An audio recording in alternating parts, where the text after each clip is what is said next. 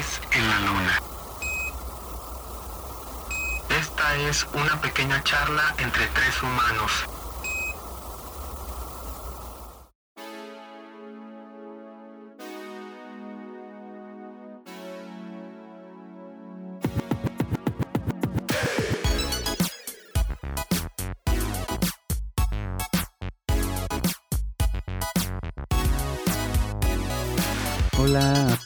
Esos hermosos seres humanos que nos escuchan. Hoy estamos grabando un eclipse lunar porque son dos lunas en una. Son la luna de mayo y la luna de junio. Por ahí, por algunos problemas técnicos que tuvimos, porque como ya les habíamos platicado, Héctor y yo estamos ahora en otro lado de la luna y Aldo se quedó en el lado oscuro de la luna, como siempre. qué híjole, ¿Qué, qué, clase de destierro es este? Eh? No, bueno, entonces por eso mismo no, no pudimos grabar antes para ustedes, pero hoy estamos en este nuevo episodio y hoy estamos grabando, es sábado 20 de junio y es un día muy especial. Bueno, es noche ya de hecho. Es una noche muy especial porque es noche de solsticio. Fue el día más largo del año. Apenas oscureció hace, hace unos minutos. Y también hoy estamos en luna nueva. Esta noche hay luna nueva. ¿No? Ya desde, desde hoy. Ah, sí, ya desde hoy. Sí, esta noche ya hay luna nueva. Entonces... Eclipse. Eclipse también, creo, no sé si hoy o mañana. Creo que entre hoy y mañana. Sí, entonces bueno, es una noche muy especial para retomar este episodio para ustedes, estas dos lunas que les traemos. Yo soy Gerardo Heredia. Hola, ¿cómo están? Yo soy Héctor, aquí otra vez en la luna, en un nuevo viaje y como dice Gerardo, con Aldo desterrado en la zona oscura de la luna, en el Siberia de nuestra luna.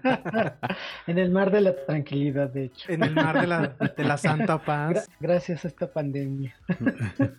sí, que como dice Aldo, esta pandemia que nos ha dejado tantas cosas, tantos aprendizajes y que bueno, ya estamos aquí de vuelta con ustedes que por todos los cambios, por la pandemia justamente, no pudimos grabar episodio, pero bueno, estamos de regreso y con muchas ganas y muchas cosas que platicar. No nos amando, ¿eh? porque, porque este episodio va a ser más larguito. Sí, les vamos a compensar ese silencio de un mes. Yo soy Aldo Hinojosa, por si alguien lo dudaba, aquí sí.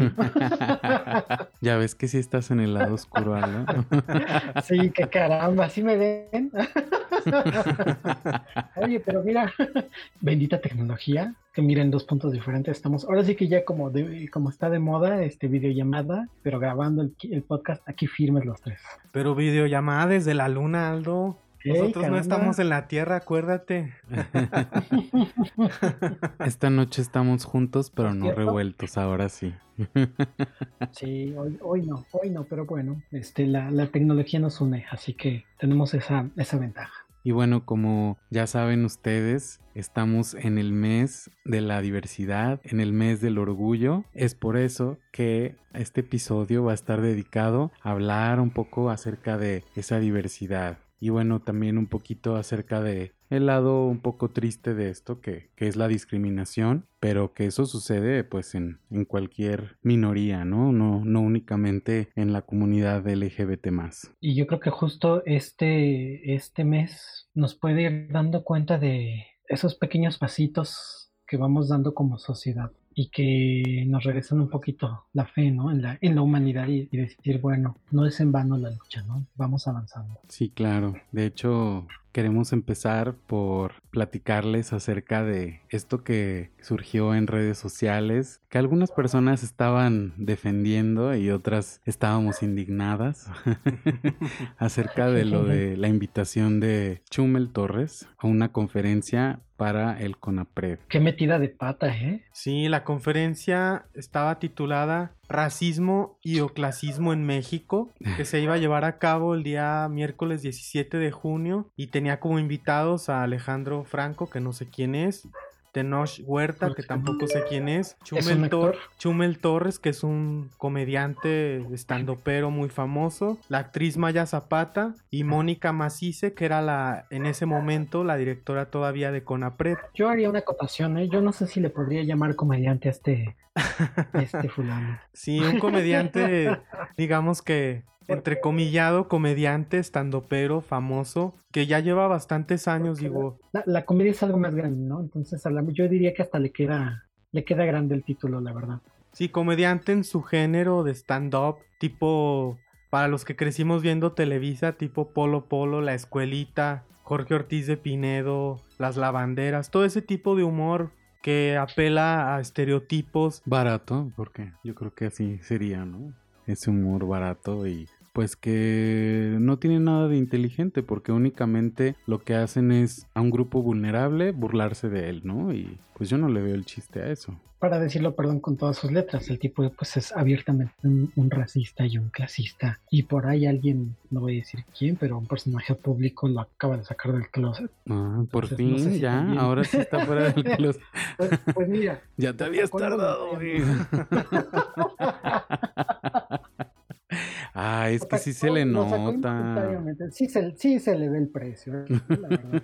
Pero Se le No puede leer el precio a quién, 3 cómo. kilómetros de De distancia. aquí a China amor. se le nota. desde aquí de la luna se le ve. Este, si Desde aquí alguien- de la luna se te ve, imagínate Chumel. Exacto. ¿Cómo es posible que esta persona, que además es un gay y aparentemente de closet porque no tiene nada malo ser gay, dijo, pero seguramente esta es un homófobo? Tal vez no, pero ya de paso ya hasta el medio lo sacaron del closet. Y fíjate que es un personaje que con los años, digo, yo ya tengo algunos años en Twitter y me tocó ver cuando empezó a crear fama. Ahorita tiene millones de seguidores, muchos detractores, pero también muchos seguidores. Creo que el personaje se ha sabido colar con la política mexicana y con los grupos de poder, con los grupos que manejan los medios de comunicación. Pues imagínate, llegó a HBO conseguir un programa, no es cualquier cosa, entonces Sí, claro. es un personaje que se ha sabido colar, porque talento no es. Yo creo que él ha sabido colarse, pero justo porque su imagen ha servido para promover políticos también en su momento. Recuerdo, no sé si fue en las elecciones de Peña Nieto, que también estuvo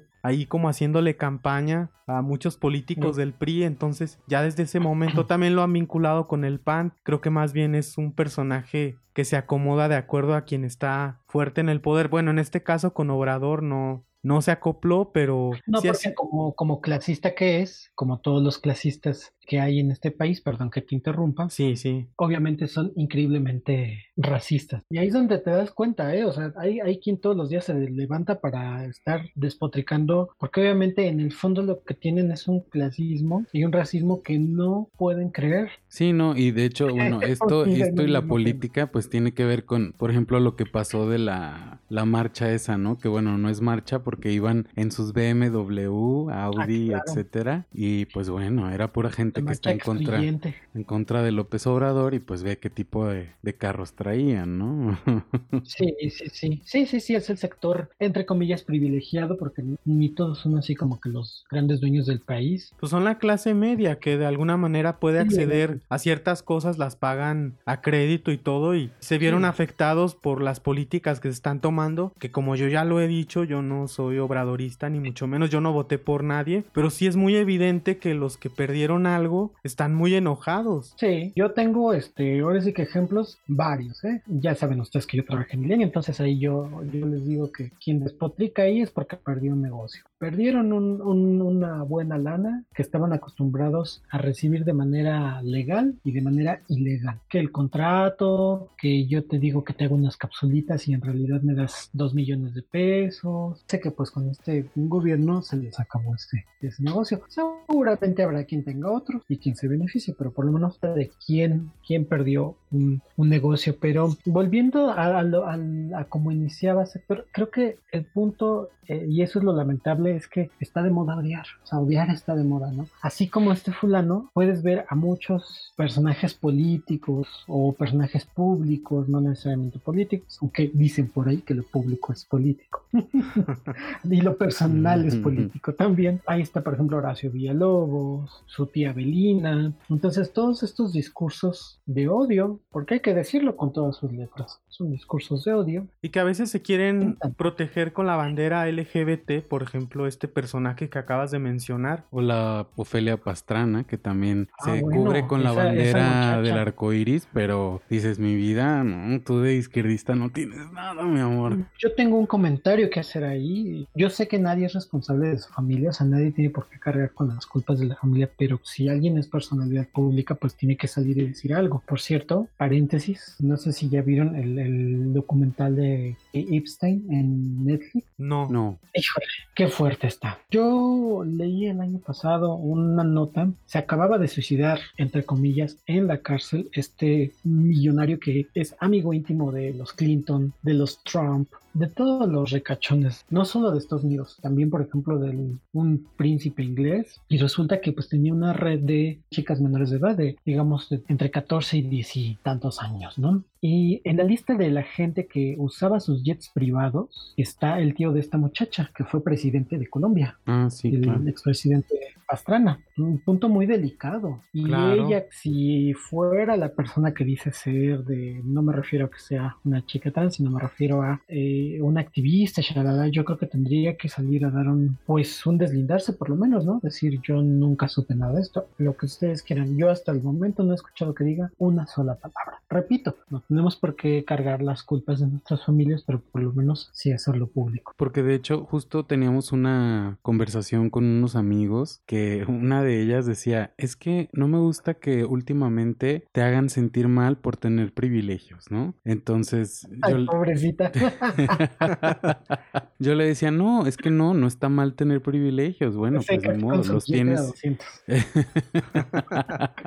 y le digo, pero sí está mal hablar desde ellos y sentarte en ellos y decir, bueno, yo veo el mundo así y todo el mundo lo tiene que ver así, ¿no? Eso es lo que sí está, bueno, no mal, porque no me gusta hablar en, términos de bien y mal, pero que sí, sí es criticable. Un poco empático. Sí, que sí es criticable por ser nada empático, ¿no? De, de no ver cómo están los demás, en qué situación están. Y entonces es el caso de, de esta muchacha, ¿no? De la pastrana, que a lo mejor no, no carga con las culpas de su familia, pero... Pero pues sí, se ha dado la gran vida con el dinero de su papá. Claro. Porque ella misma en sus canales, todo lo que publica, lo echa en cara que ha viajado, que conoce y que ha hecho y deshecho. Tiene, tiene, maestría o no sé qué título doctorado, vete a saber, en estas universidades gringas, que todos sabemos que son las que forman políticos, porque ellos lo ven así. Los políticos latinoamericanos son sus empleados. Claro, y de alguna manera quizá ella la formaron para ser pues figura pública también. No lo dudaría ni tantito como para controlar las masas y para llegarle a un sector LGBT más, porque ella se siente abanderada de representante. Digo, a mí no me representa para nada. Yo sé que nosotros no, pero justamente eso también lo mencionabas hace ratito, ¿no? ¿Cuántos seguidores tiene este fulanito Chomel en Twitter? Millones y millones. Y dices, quiere decir que esos millones que lo siguen y que lo apoyan piensan igual que él. Con esta chica es lo mismo, ¿eh? O sea, lo que veas, que si el foro, que si la marcha, siempre está, ahí. Creo que nos hace falta también como que tener un poquito más de criterio, ¿no? Ahorita en este momento, 20 de junio, tiene 2.7 millones de seguidores. Chumel Torres. Sí, que cuál de los dos.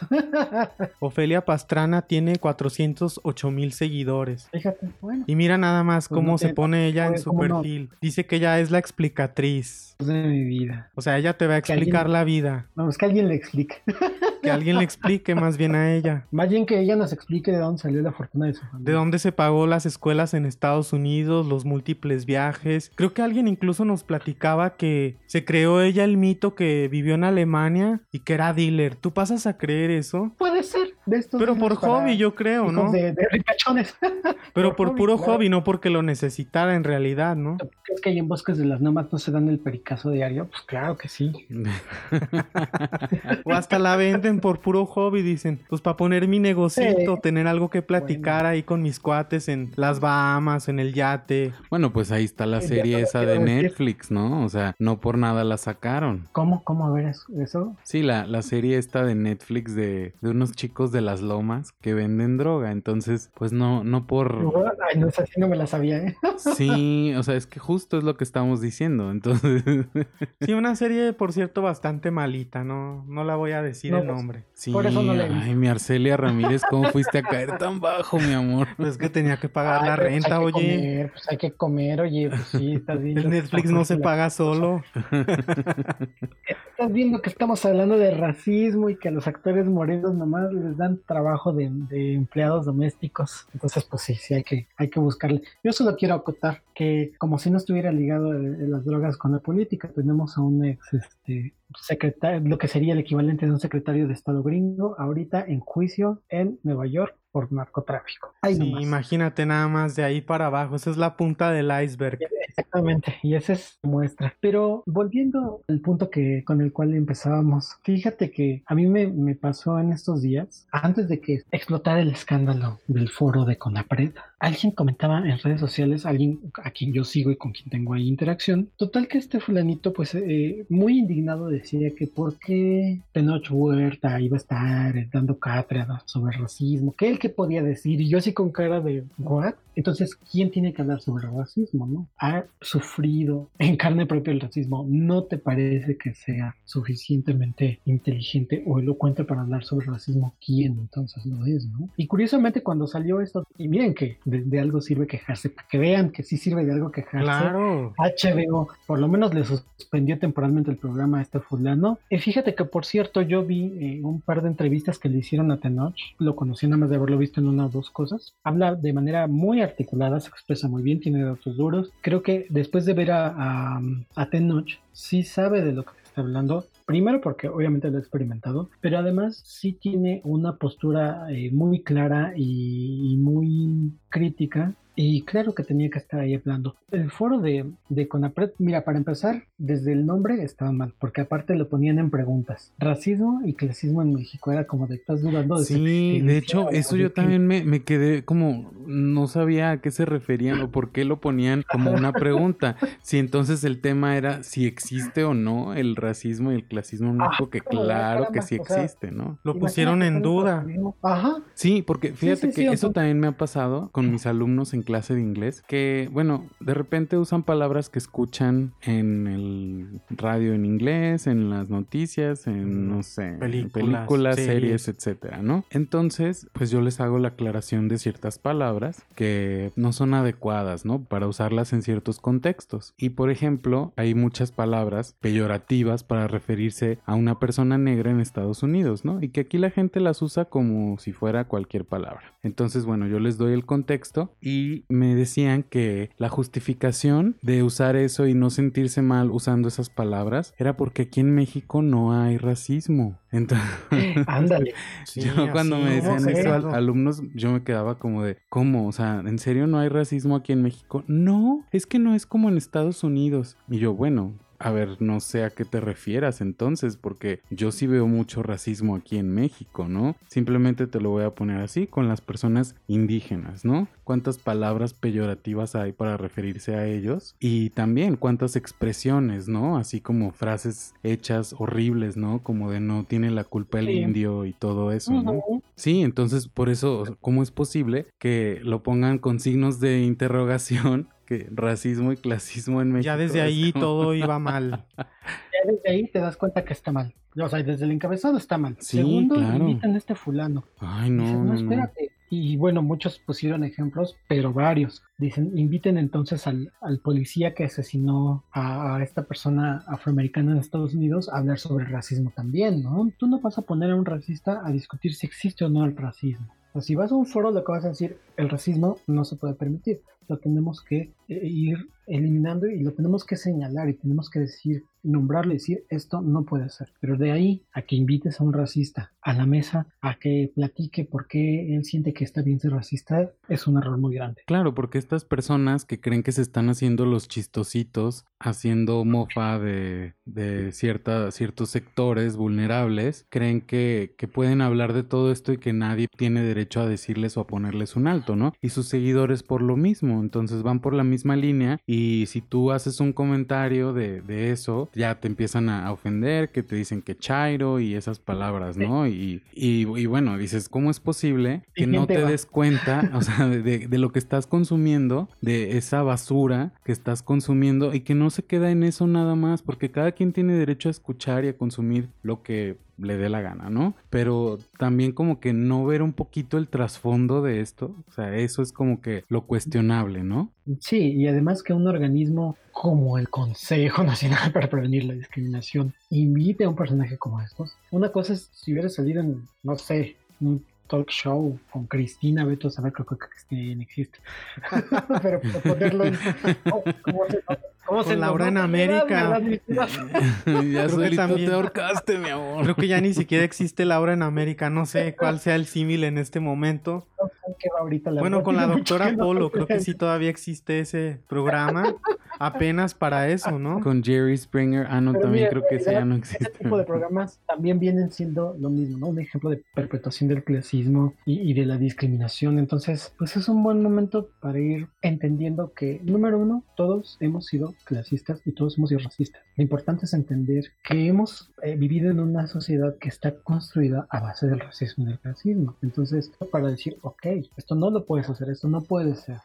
Claro, porque no puedes justificarte el decir yo pienso de esta forma porque toda mi vida he crecido escuchando comentarios clasistas, racistas, homofóbicos, etc. Así como se justificó este fulano, ¿eh? Exactamente, entonces no, o sea, claro que eso no es una justificación, tú ya eres un adulto, tú tienes, se supone, un criterio para desligarte de todo eso con lo que creciste, ¿no? Y el justificarte de esa forma, entonces pues no estás superando tu, tu infancia, mi vida, o sea, no, no llegas a la edad adulta todavía. Además, imagínate, ni modo que se le acabe el negocio, todo lo que gana, tus ingresos basados en la comedia que hace, que hasta tuvo el programa en HBO, creo que hasta tiene programa de radio. No, no, no, este chico la supo hacer aprovechándose del sufrimiento de otras personas. Claro, está, está montado en un discurso de odio y no es el único. O sea, en radio hay varios. A cantidad también hay varios que han salido así saltado de YouTube para allá. Y justo esto que mencionabas, Gerardo, es lo que le contestó Tenoch en, en, otro,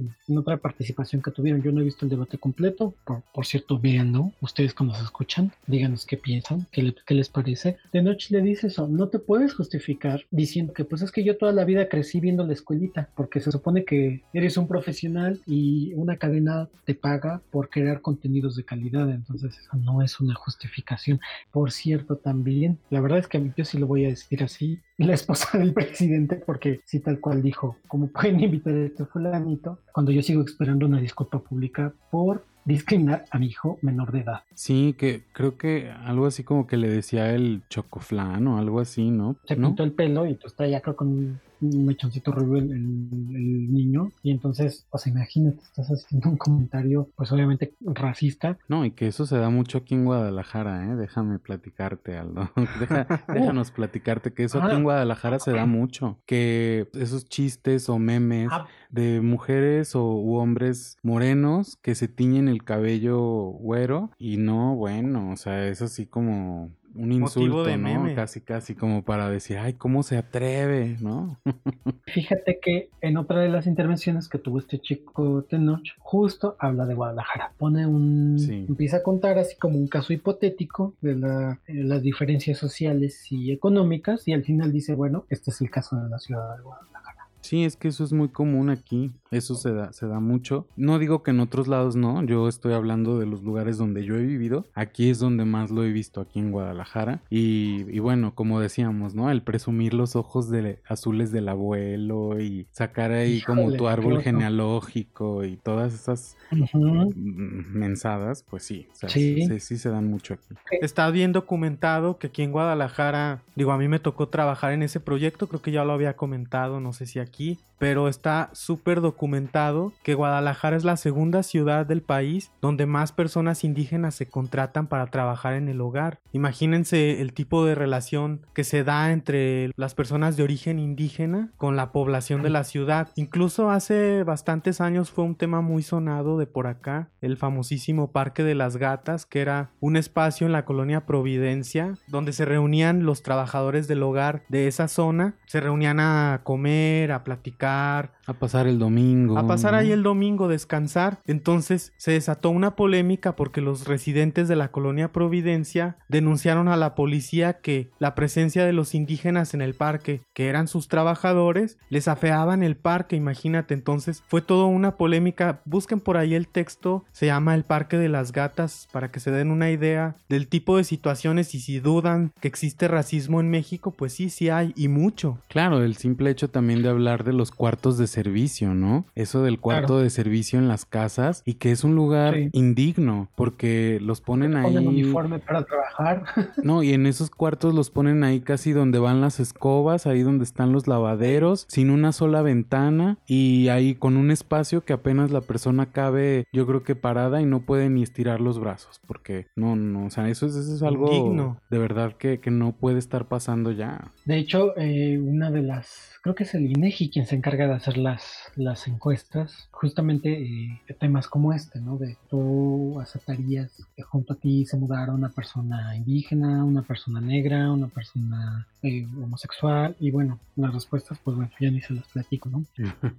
no sé dónde lo leí apenas que estábamos justo con este tema, dependiendo, pues obviamente, claro, el, el estrato social, la apariencia física, la gente dice cosas como, no, pero es que no, ni existe el racismo y yo ni soy racista, ¿no? Entonces le preguntaba una chica, bueno, y este, y si junto a tu casa se muda una familia de origen indígena, tu reacción era de, ah, pues no tendría nada de malo, pero sí se me haría extraño, ¿no? Como, ¿por qué vivirían en esta zona? ¿En qué clase de negocios están metidos? Entonces, hecho una respuesta como esa. Sí, de hecho, también hay un experimento que hicieron con niños, ¿no? De unos muñequitos. Ah, claro, que... sí, famosísimo. Yo creo que todos lo... Sí, todos lo han visto, no lo vimos, Lo podemos ver. Sí, que es un muñeco de tez blanca con un muñeco de tez negra y entonces le preguntan a los niños, ¿no? Que cuál es bueno y cuál es malo, cuál es bonito y cuál es feo. Y obviamente todos los adjetivos negativos se los ponen al, al, mono, al muñeco con tez negra, ¿no? Y luego les preguntan, ¿por qué? Ajá, o sea, ¿por No, no, no, al final la pregunta más fuerte, ¿cuál se parece más a ti? Y de todos modos los niños dicen que el blanco. Eso está en lo alarmante. Fíjate, es algo muy curioso. A mí sí me ha tocado conocer gente que es morena y que no se asume como tal, que se ven blancos. Yo no entiendo.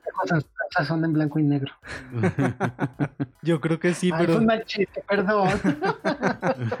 pero sí me ha tocado conocer gente que es morena, lo cual no tiene nada de malo, pero no se asumen como tal. Dicen, no, es que yo soy más bien moreno claro. Y dices, pues no, no eres moreno, claro, y no tendría nada de malo decir soy moreno y qué, no pasa nada. Sí, pero la aclaración ahí, ¿no? Claro, moreno, claro. Exactamente, y justamente ahí es donde te das cuenta que tan arraigada está en nuestra sociedad el clasismo y el racismo. Y entonces que alguien diga que no existe. hemos crecido desde niños con eso. Y que la institución que tendría que evitarlo haga una conferencia donde ponen en duda esta situación, pues sí es algo muy preocupante y que además inviten a un personaje influyente en el peor sentido de la palabra, pues creo que sí hay mucho que pensar, mucho que reflexionar y sobre todo creo que lo más sensato de la directora fue renunciar, creo que no le quedó de otra, porque ella sola se ahorcó con toda esta situación. Sí, porque esto escaló, o sea, llegó de verdad muy lejos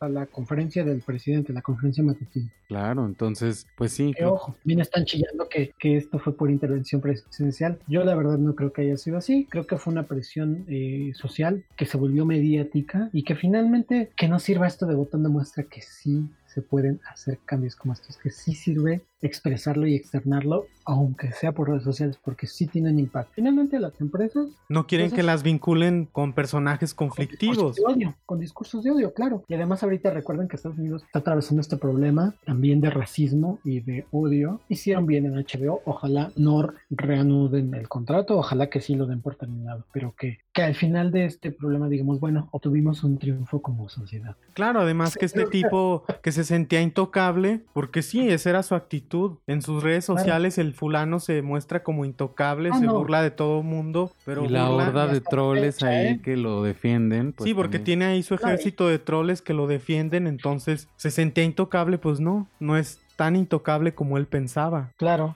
hace unas lunas platicábamos y les decía yo cómo era el perfil psicológico de los narcisistas que nunca se equivocan. Sí, claro. Entonces, bueno, tiene un perfil muy similar este, este tipo y por lo menos si no va a reconsiderar su postura, si no va a retractarse públicamente, que sería lo, lo propio y lo correcto, si no va a decir, ok, acepto que me este equivoqué. error, voy a tomar un curso, voy a pedirle a la pared que me dé un curso, por lo menos entonces tendría que ser un apestado social.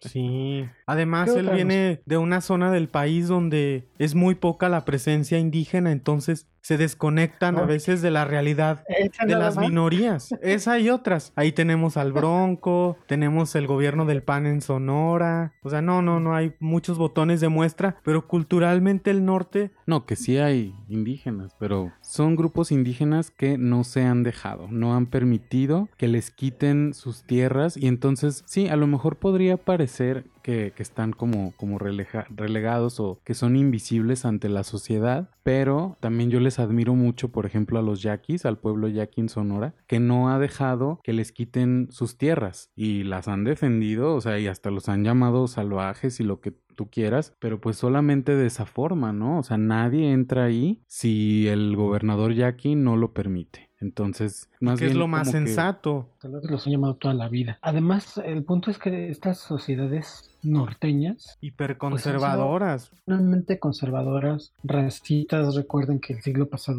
hubo- no sé si fue el pasado o el antepasado, hubo una masacre de, de una comunidad china en Torreón. Sí, Entonces, claro, sí, claro, el norte tiene bastantes muertitos en el ¿qué- closet, pues sí, este es el momento como de revisar esas cosas y entender por qué surgió este personaje, de dónde viene, cuál es el contexto del que viene, y si lo revisamos vamos a entender por qué piensa de esa manera, porque es lo que esa sociedad, las ciudades del norte han seguido perpetuando, el clasismo, el racismo, el ejemplo que pone Aldo es desafortunado, la matanza de chinos en Coahuila, y que se habla muy poco de eso. Es una, una historia negada casi casi por el, por el pueblo del norte. Entonces, pues es, es un buen momento, ¿no?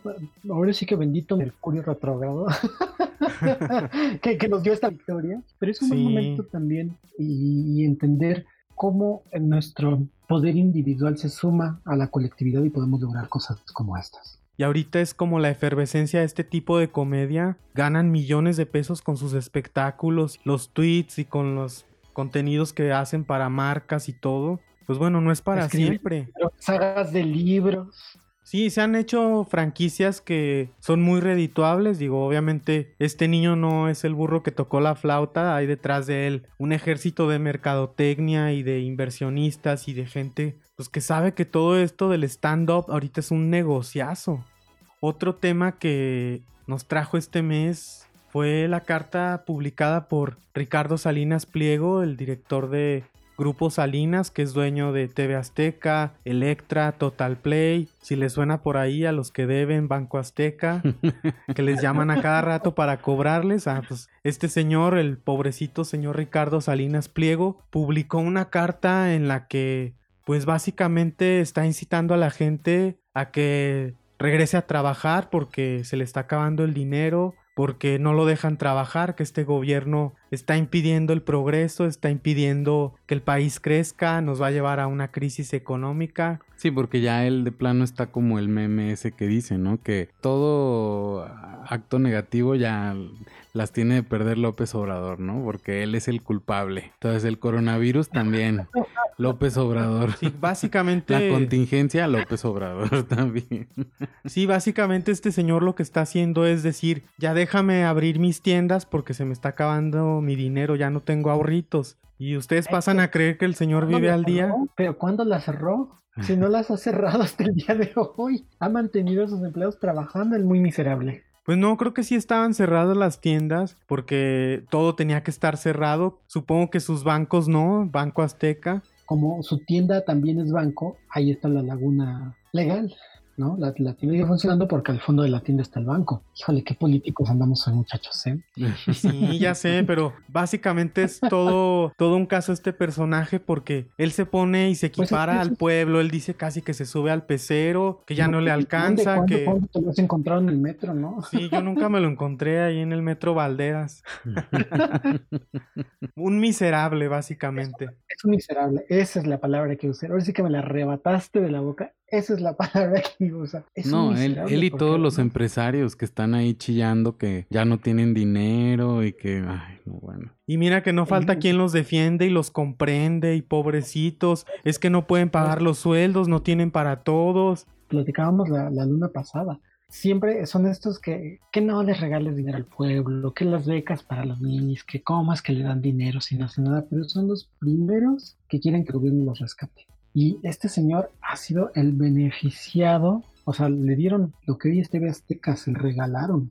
Además, tiene en la Secretaría de Educación Pública a uno de sus empleados, o sea, el director de, sus, de su fundación y de sus orquestas que han servido para hacer un desvío de dinero y que se ha encargado de, de, en vez de impulsar proyectos comunitarios, resulta que, ay, vamos a hacer la orquesta azteca de Oaxaca, entonces les quitas el dinero allá para metérselo aquí y resulta que es todo un triangular y todo un... Son lagunas que han sabido aprovechar para chupar dinero público, así sí. con esas palabras. Son lagunas que se aprovechan y que ven maneras de ingresos extra. Y quieren más. Y otro ejemplo ahí también que, que supimos de, de alguien cercano, por ejemplo, está el caso de, de Cinépolis, ¿no? Que también, bueno, cerraron sus cines y que hubo ahí recorte de personal y todo eso y dices, no, bueno, ¿cómo es posible? O sea, si estas personas tienen hasta un departamento creo que en París, otro en Nueva York, entonces dices, mira, con que vendan esos dos departamentos, ya con eso pagan a sus empleados, de verdad que todo un año yo creo. Además, no hay ninguna empresa que viva al día. Todas tienen fondos para ciertas situaciones de emergencia. Entonces es ilógico, no hay empresa que viva al día, si no ya la hubieran cerrado. No, y de verdad es ridículo. O sea, es ridículo que digan que no tienen dinero y que sepas que tienen departamentos en París y en Nueva York. ¿Cómo es posible eso, no? Que alguien que tiene para pagar algo así diga que no tiene dinero. Claro que lo tienen, claro. O por supuesto, aclaremos que cuando decimos no hay empresa que no tenga, nos referimos a estas megacorporaciones. Sí, Alsea, TV Azteca, Televisa, Cinépolis, que son empresas que facturan millones y millones de pesos al año. Además, deja de eso. Se les perdonaban y se les siguen perdonando, me parece, porque hasta ahorita los están obligando a pagar impuestos. No pagaban impuestos. Una cantidad absurda, mientras todos los demás ahora sí que te pasan, pero mira, ni te preguntan, ¿eh?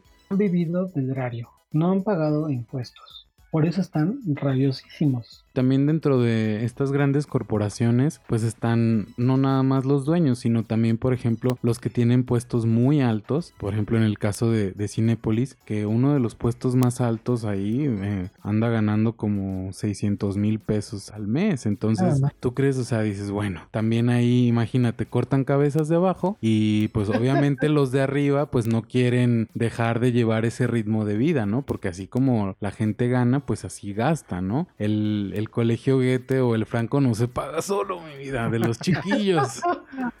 Imagínate, Aldo, que llevaras un estilo de vida de 600 mil pesos. ¿Qué harías, Aldo? Imagínate nada más. Estaríamos grabando este podcast en mi penthouse de la Quinta Avenida, en mi departamento con vista al parque. y con tu amiga Marta de baile entrevistándonos. no, hombre, qué bueno, pues sí es que ahí tienes que ser amigo de esa gente tan corrupta y tan cochina.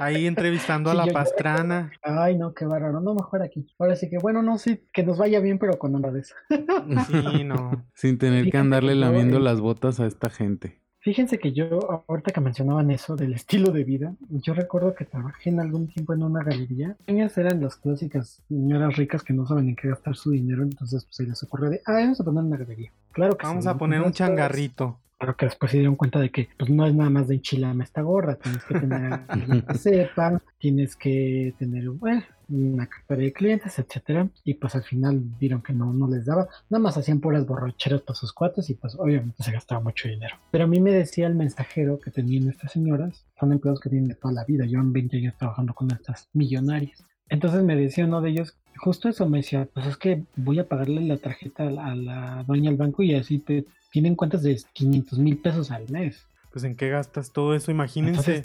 o sea, el corte de una tarjeta de crédito de 500 mil. Sí, claro.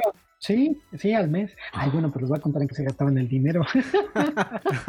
Fíjense que cuando yo entré a trabajar en esa galería, la dirigía un tipo pues muy nefasto, pero además muy ignorante del arte. O sea, el señor había trabajado en, creo que hacía dirección de arte en Televisa, una cosa así, que no tiene nada que ver con la dirección de una galería de arte. Yo creo que a las doñas, pues como dijeron, hay dirección de arte en galería de arte, bueno, pues creo que era lo mismo. Resulta que cuando yo recién entré, me contrataron para cuidar el changarro, porque se iban de viaje un mes a Bután. Entonces yo me quedé un mes ahí abriendo, casi casi este, regando las plantas y barriendo. y acomodando cuadros. no, pues cuál mi cuadros, porque no había nada, ¿no? Pues nada más ahí contestando correos, ya sabes, ¿no? El amigo que tenían ahí de director, que era mi jefe en ese momento, pues ya regresó y muy emocionado, y no, que sí, que nos fuimos acá, y que tal, y que me llevaron, y que pagaron. Pero resulta que las señoras se fueron, este, se fueron las dos hermanas que, son, que eran las dueñas y se llevaron creo que a dos amigos más y al tres, ¿no? Contando al director. Parece que era amigo de segunda y lo mandaron en clase turista. Ellas se fueron en primera clase. Obvio. no, espérense. A los dos meses cuando regresan, ¿sabes? Que le cobran el viaje. ¿En serio? Así le cobraron el viaje. Nunca supe cuánto costó el viaje, pero el otro estaba que pues no, no daba crédito porque parece que literalmente no daba crédito. no le alcanzaban para pagar algo así. Entonces estaba entre que echaba chispas y maldecía a las amigas y entre que pues, se quería volver chango porque ¿de dónde voy a pagar un viaje como estos? ¿no? Pero bueno, cierro ese paréntesis de, de que si hay gente que vive con presupuestos de ese calibre al mes. Sí, claro, entonces, por ejemplo, no van a querer tener que renunciar a, ese estilo de vida porque haya algo como así, ¿no? Que, por ejemplo, les digan los dueños de las empresas, bueno, tú que estás en este puesto, pues nos vas a echar la mano y entonces vas a, a cooperar, ¿no? Con, con esta contingencia y te vamos a descontar tanto de tu sueldo para dárselos a los de abajo. Pues, ¿cuándo? No, obviamente no. No funciona así, lamentablemente.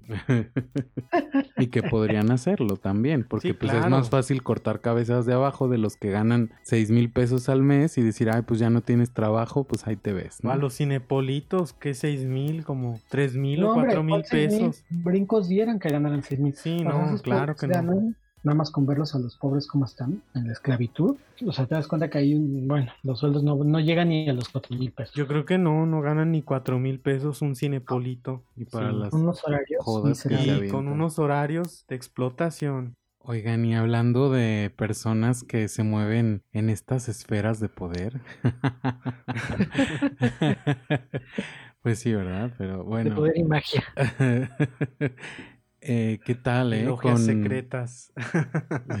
sí, no, y no lo dudo, ¿eh? Pero ¿qué tal con la J.K. Rowling, ¿no? Que nos dejó Impactadarks con sus comentarios transfóbicos. Y, ya tenía, ¿no? Historial, como que no sé qué tan público o sonado había sido, pero me parece que desde el año pasado ya había hecho comentarios bastante transfóbicos, diría yo. Sí, porque creo que el primero fue que había dicho o había como mostrado su apoyo, ¿no? A una persona que fue despedida por no referirse a una persona trans con los pronombres que la persona quería ser llamada, ¿no? Entonces este fue el pues, primero. Se, va, se, salió con esta onda, con esta tangente que tiene. Ay, pues la gente con estas ideas de, de, la biología y. Con temas religiosos, la pues Biblia. Ya nada más le faltó sacar este, la Biblia, ¿no? Digo. Sí, porque aparte, o sea, cínicamente lo mezclan, Biblia y el libro de biología. Para lo que les conviene la Biblia y para lo que no les conviene este libro de biología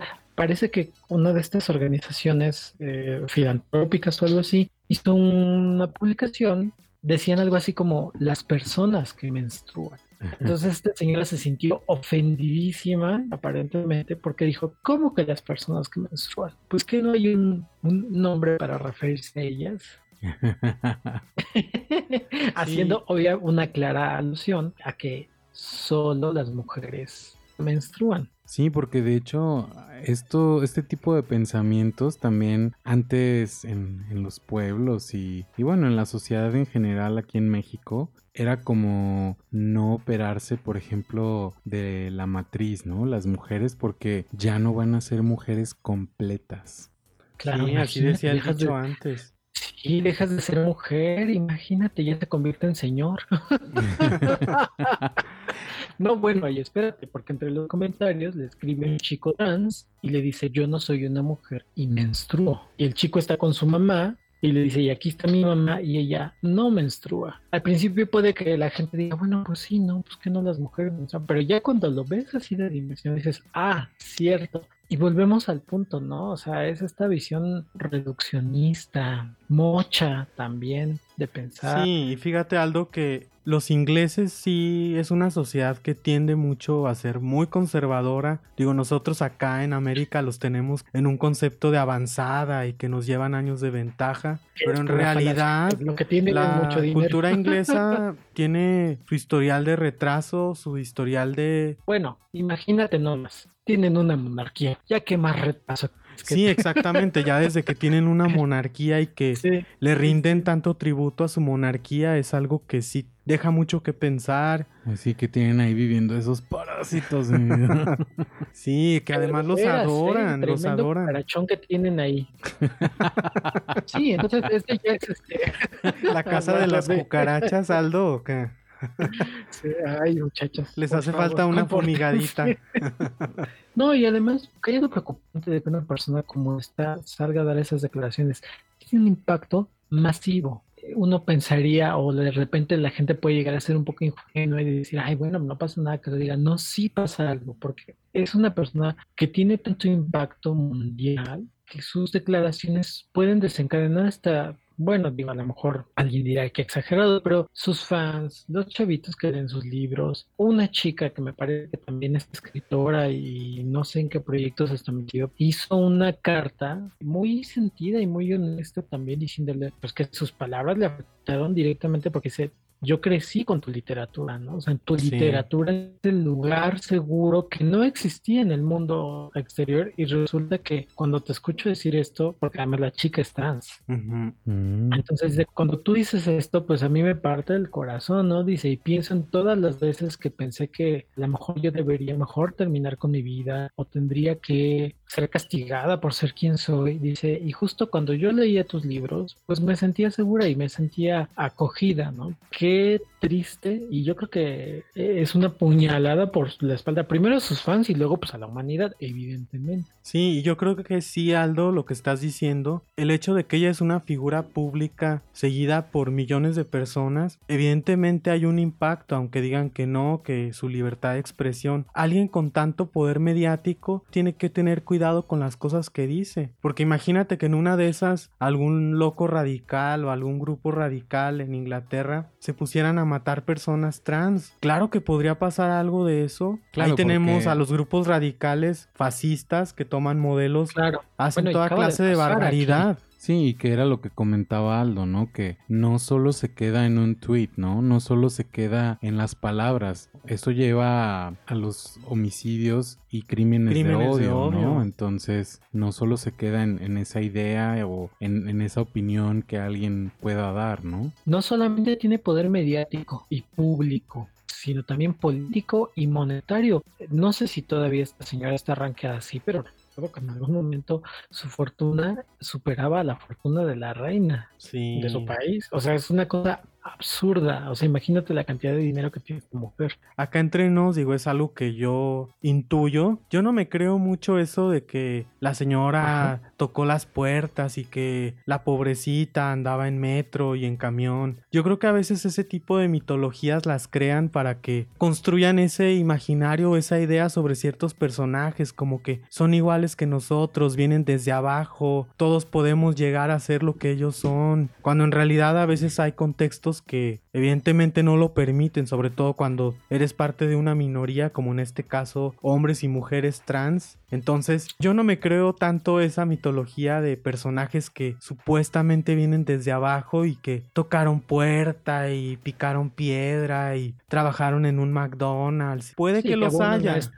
este discurso de la meritocracia, ¿no? Que pues ya sabemos que es, es eso, un mito y, y un cuento más que una realidad. Puede que los haya, yo no dudo de la existencia existencia de gente que el fruto de su trabajo los lleve a estar donde quieren estar, pero de eso a que la Yuya, esta señora, que Chumel, todos esos que supuestamente salen de la nada, yo no lo creo. No, no salen de la nada. No, no, yo, yo siempre por eso les he dicho, este, hay, a esta gente hay que arrastrarle los apellidos y las cuentas bancarias. Por lo pronto ya sabemos hacia qué posturas fascistas, transfobas, se inclina. ¿eh? Creo que por lo menos, bueno, de entre lo terrible es que sí ha habido una respuesta mediática de eh, rechazar lo que está diciendo y exhibirla y decir, no puedes dar ese tipo de declaraciones, ¿no? Y, y aunque sí hay editoriales que la están apoyando. Claro, pues es su mina de oro. de ella y decir, no. sí, porque caso contrario, los actores, ¿no? Que han salido a declarar que ellos no tienen nada que ver con J.K. Rowling, por ejemplo el caso de Emma Watson y Daniel Radcliffe, que ellos dicen no. Y muy elocuentes lo que han dicho, ¿eh? Cosas muy elocuentes y diciendo, ahora sí que no le hagan caso a la tía, ya siendo esta señora.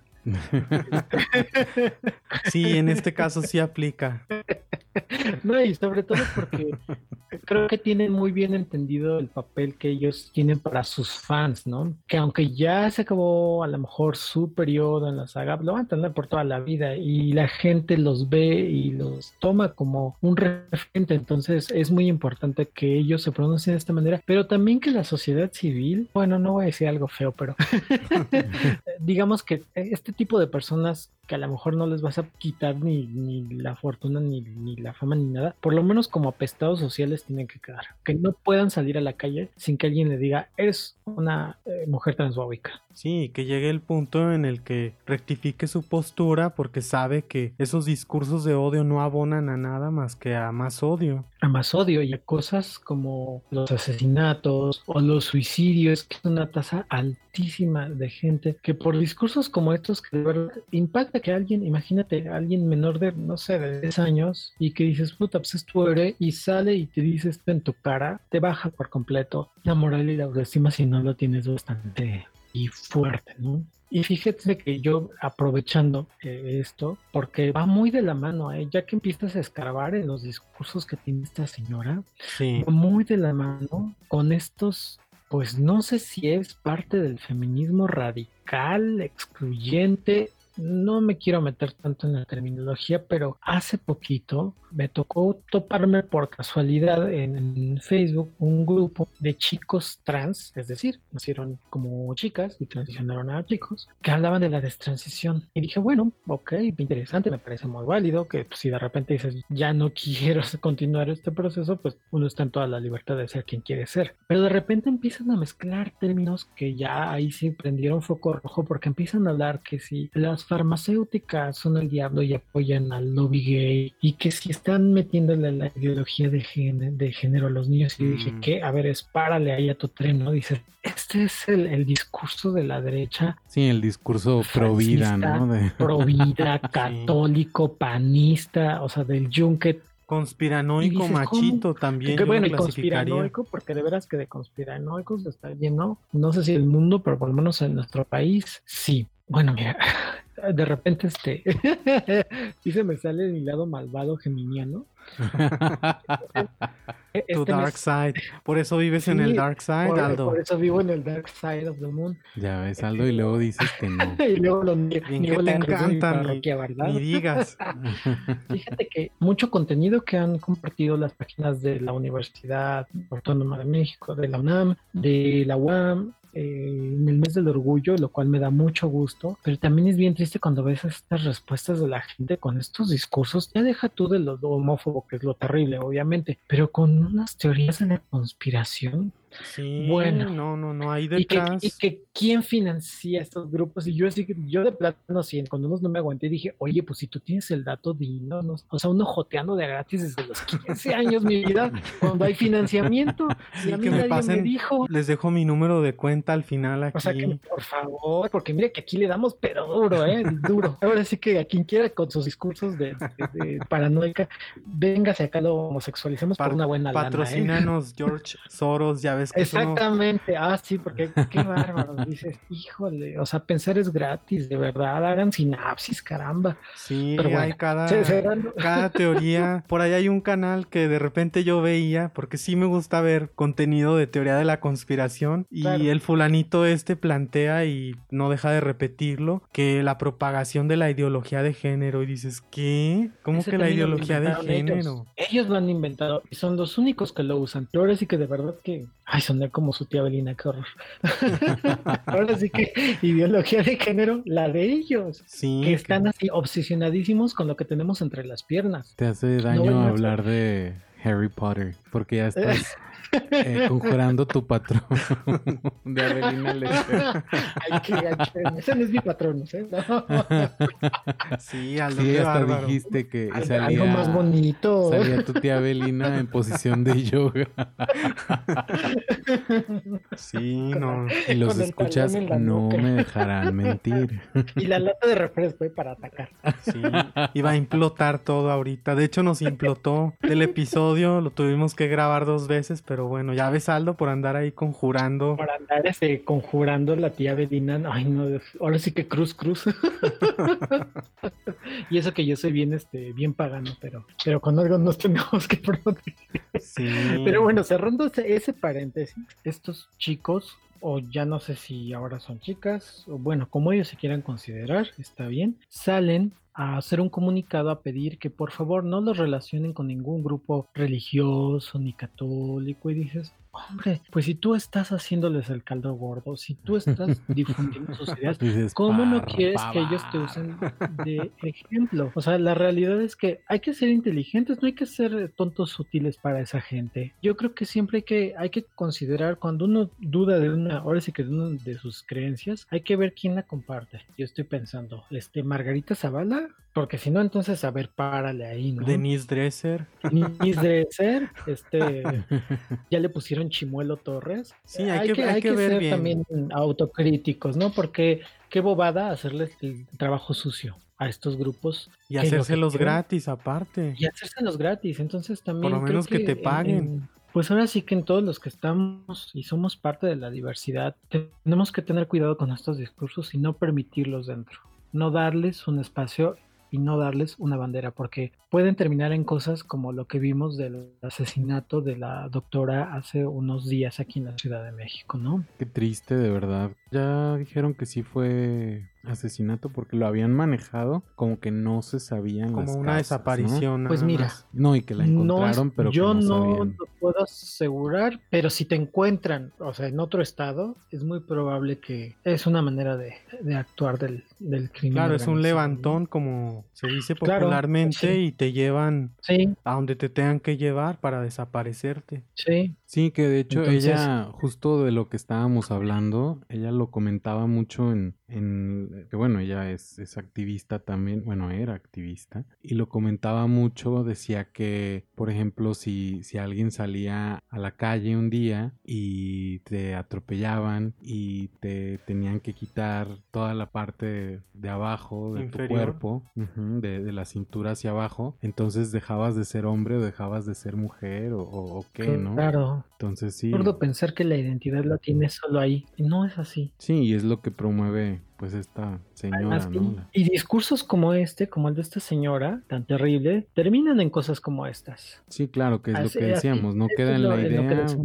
También llega al, al, acto, ¿no? El transfeminicidio y pues las tasas, los índices son muy, muy altos de transfeminicidios. Además, fíjense cómo, a pesar de que nosotros vivimos en un país donde en muchos estados, afortunadamente, el matrimonio igualitario es legal, ¿cómo seguimos teniendo este tipo de situaciones, no me quiero imaginar en otros países de Latinoamérica, porque según estaba viendo, creo que Brasil es el país donde más feminicidios y transfeminicidios hay en toda América Latina. Sí, Brasil. Ve el presidente que tiene, ¿no? Es un reflejo del pensamiento colectivo, lo cual es una pena. Además que también es un país con un historial racista, clasista, porque hay mucha población de origen negro, entonces obviamente los ricos son los blancos, hay todo, todo un historial. Como en cualquier país de Latinoamérica. Sí, como en casi todos, ¿verdad? Podríamos pasarnos todo el programa poniendo ejemplos. Sí, sí, sí, pero, bueno, tampoco, tampoco vamos a hacer una infografía de la, de la miseria humana porque... Sí, no, no, se trata de eso, creo que...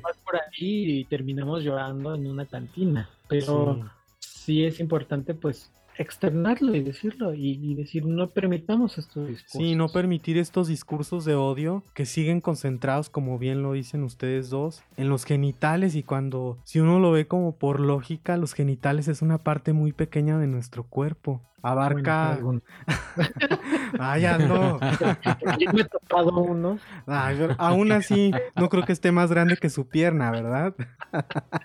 No es un tripié, Aldo. Fue mi chiste bobo del día, perdón. No, ya sé. Yo... Regreso a mi centro. No, yo también estoy bromeando. Pero, fíjate que además, o sea, su discurso es súper moralino y súper tonto y súper mocho, porque se pasan por, que por el arco del triunfo a las personas intersexuales, por ejemplo. Claro que es algo de lo que no se habla mucho, ¿no? De la intersexualidad. Caramba, uno puede ser quien quiera ser y a nadie le tiene que importar. No, y si se fueran, como dicen ellos, al libro de biología, también se darían cuenta que pues ahí está la intersexualidad, ¿no? Entonces... Las flores, por ejemplo, algunas especies tienen los dos sexos. Entonces que la naturaleza es antinatura también. Ay, pues mira, son de veras que para pegarles con el libro de biología. Y que fíjate que cuando uno pone, porque sí me ha tocado por ahí leer en comentarios de publicaciones, cuando uno dice de los ejemplos biológicos que la naturaleza es diversa y que no todo es femenino, masculino, hombre, mujer, salen a decir, ah, bueno, entonces si nos vamos a basar en eso, también entonces hay que comernos a nuestros hijos como tal especie de animal y, y bueno, no pues todo... si tú te lo quieres comer, digo, pero como la gente lleva todo a su conveniencia, ¿no? comunistas comen niños, fíjate. Ajá, sí. entonces comes niños, Aldo, porque eres comunista. sí les conté, por cierto, hablando de, ahora sí que ahí les va la anecdotario. Sí, Aldo, eres un comunista, qué bárbaro. de, de mi que me, acusó de comunista.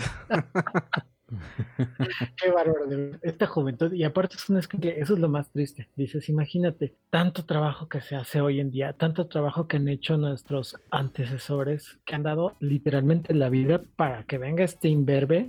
Sí, no, qué bárbaro. Que me diga comunista porque dice que los pobres son pobres porque quieren.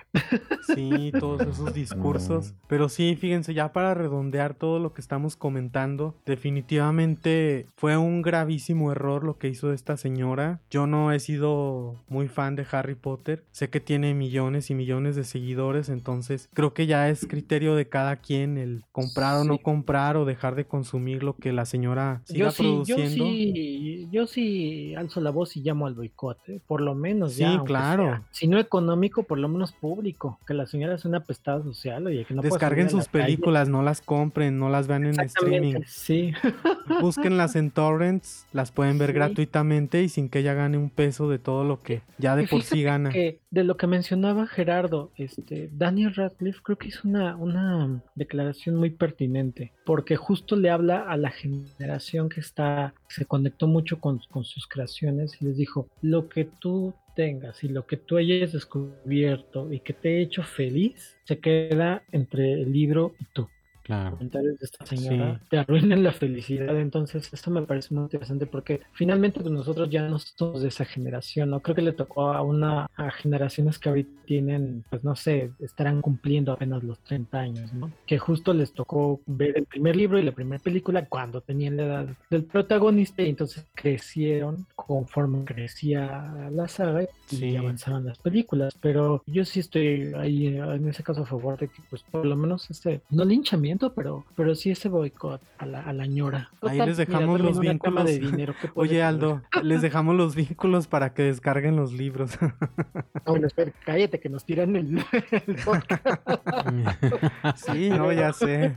Mira que las editoriales son perros rabiosos. ah, sí, sí, sí, sí, sí. y la industria discográfica también y el cine. No, no, no, aguas. Aquí nomás se sugiere. Lo dejamos sobre la mesa ya que cada quien decida. Y un punto en, en todo esto que yo lo veo de forma positiva es, por ejemplo, los anuncios, los comerciales, que bueno, al fin y al cabo, pues sí, yo sé que es marketing, obviamente, pero que para mí sí es un paso bastante grande el que se ha dado, que haya anuncios y comerciales con personas trans. Por algo se empieza. Entonces yo sé que pues obviamente están tratando de llegarle a ese sector, que no... Venderte algo. No lo están haciendo por filantropía, ni mucho menos, ni por ser empáticos, pero bueno, eh, eso aparte, sí se ha avanzado mucho en ese sentido, porque cuando hubiéramos pensado que habría un comercial con una persona trans, ¿no? Como es el caso de, de Starbucks que hizo el comercial de, de unas, de, bueno, de diferentes personas trans y que eso también, de verdad, bueno, a mí me, me llegó mucho el comercial porque tú no te pones a pensar en, lo que dice tu vaso, ¿no? En, en, Starbucks y para ti es algo muy normal y muy común que pues esté tu nombre ahí, pero para una persona trans el ver el nombre con el cual ellos están cómodos y con el que transicionaron. Entonces, yo sí lo veo como por este lado, que obviamente tiene puntos positivos y negativos, pero sí. para mí sí es, sí es un logro. porque es visibilizar. Yo creo que tienes razón, este, es un gran logro. Simplemente hace cinco años existían esos comerciales, veíamos esos contenidos, hace 10 años, hace 15. No, claro que no. Digo, hablando de nuestra generación, ¿no? Ya que nos vamos a los 90. Sí, no, si te vas a los 90, la presencia de la comunidad LGBT, pues era para hacer broma y mofa. Ajá, era para hacer escarnio. Digo, todavía pasa, pero, pero vamos tirando esas barreras. Y no está peleado, pero bueno, claro, son empresas, ellos quieren dinero, entonces pero fíjate que justo eso es importante porque somos los consumidores quienes los obligamos y les decimos qué pueden y qué no pueden hacer. Y ahí está la victoria que tuvimos de que le suspendieron el programa a este imberbe de HBO. Entonces, ellos responden a lo que nosotros les permitimos y les exigimos. Entonces, tomemos su dinero y vayamos a ser felices. Nada más con que no se quiera colgar la medalla mi Ofelia Pastrana. Ah, sí, va a decir que ella movió los hilos en HBO que quitaran el programa. Y... Esa muchacha no, no de levantar ni sus chanclas del suelo, pero bueno. y esa mujer no da paso sin guarache aparte. Exactamente. Donde hay dinero, ahí está, pero si no hay dinero, pues no, gracias. Ojo con qué personajes, ¿quiénes quieren que los representen? ¿no? Sí, porque con esta fulana, la Ofelia Pastrana, lo trans no te hace de izquierda, Yo creo que hay gente más valiosa y con propuestas realmente genuinas e inteligentes. Con propuestas que no están movidas por lo económico, que no están movidas por el ego, por lo fantoche, por pues sentirse el centro de atención. ya mejor vayan a escuchar a Marta de baile. Pues, sí, te regalo dudas y ese tipo de podcast y de contenidos que dices, bueno, pues sí, ahí están. Siguen perpetuando de más. Ay, pues la clase social a la que pertenecen que pues da mucha hueva, la verdad. Qué flojera. Yo prefiero escuchar historias de gente como uno que no hace los grandes viajes ni mucho menos, pero tienen muchas cosas que contar y que de verdad te quedas con el ojo cuadrado. Con, más corazón, caramba. sí, con transparencia, no con una doble intención. Ahora sí que con trans Transparencia. Segundo chiste mamón del día, perdón, ya sí. excediendo mucho. Hoy estamos muy transparentes. Ay, bueno, no les conté. Híjole, ay, perdón. ustedes me dan cuerda, de veras. ¿eh? No, ahora, me a ti te truena la tacha. De veras que sí, a mí me explota la tic tic. hay una chava trans que la verdad a mí se me hace súper tonta. Pero bueno, ahí se ven a sus becas y sus viajes al extranjero con sus proyectos artísticos, entre comillas. Y yo un día estaba así sapeando en la tele hace muchos años, yo creo que tener como, no sé, 10 años. Y, le hacían una entrevista en Canal 22 y presentaba un proyecto, imagínate nada más, ah, la calidad, ahora sí que la calidad de la melcocha, como dicen por ahí. Entonces su performance era que cruzaba de la línea rosa a la línea azul del metro y entonces decía, yo soy trans porque transbordo en el metro. No, bueno. qué bárbara. O beca Fonca, beca Guggenheim. Qué bárbara. Y lo peor es que se gana becas, pero bueno. Pues sí, de que los hay, los hay. Ahora sí que allá ellas, allá ellas y sus becas trans. en Guadalajara le van a dar sus transvales. ¿Esos cuáles son? Son como un apoyo para los estudiantes y maestros. De hecho, el, el transporte público en Guadalajara es bastante caro. Ay, sí, Está 10 en pesos. Casi 10 pesos. El Creo que lo único, ¿verdad? Es, entre comillas, más económico es en la Ciudad de México, ¿verdad? En todos lados es carísimo. Sí, no, aquí sí es caro, entonces por eso les dan ese apoyo a los profesores y a los alumnos de poder pagar la mitad del camión o del transporte que usen y bueno, es a, a través de estos transvales. ¿Y qué se llaman transvales? Sí, se llaman así transvales. ¿Qué? De veras que el que inventó esos, ese, ya, ya tendría ahorita exposición en el MOAC, ¿eh? no, y mira que ya tienen Bueno, no, sus no, no, no, años. Museo del Chopo. Sí. O en el del policía, por lo menos. Ay, qué deprimente, qué grosero. Ahí con la exposición de hombres lobos y asesinos seriales. Ay, O en el Museo de Cera de lo Increíble. Bueno, creo que ese todavía está más decente. El del Está policía, más divertido como- por lo menos. Sí, no, bueno, ese sí está de plano triste, triste, ¿eh? Sí, yo quise mm, resaltar eso último que de los comerciales con personas trans, porque bueno, como, como ya lo saben, nos encanta cerrar con cosas positivas, ¿no? No irnos, no que nuestros escuchas se vayan deprimidos.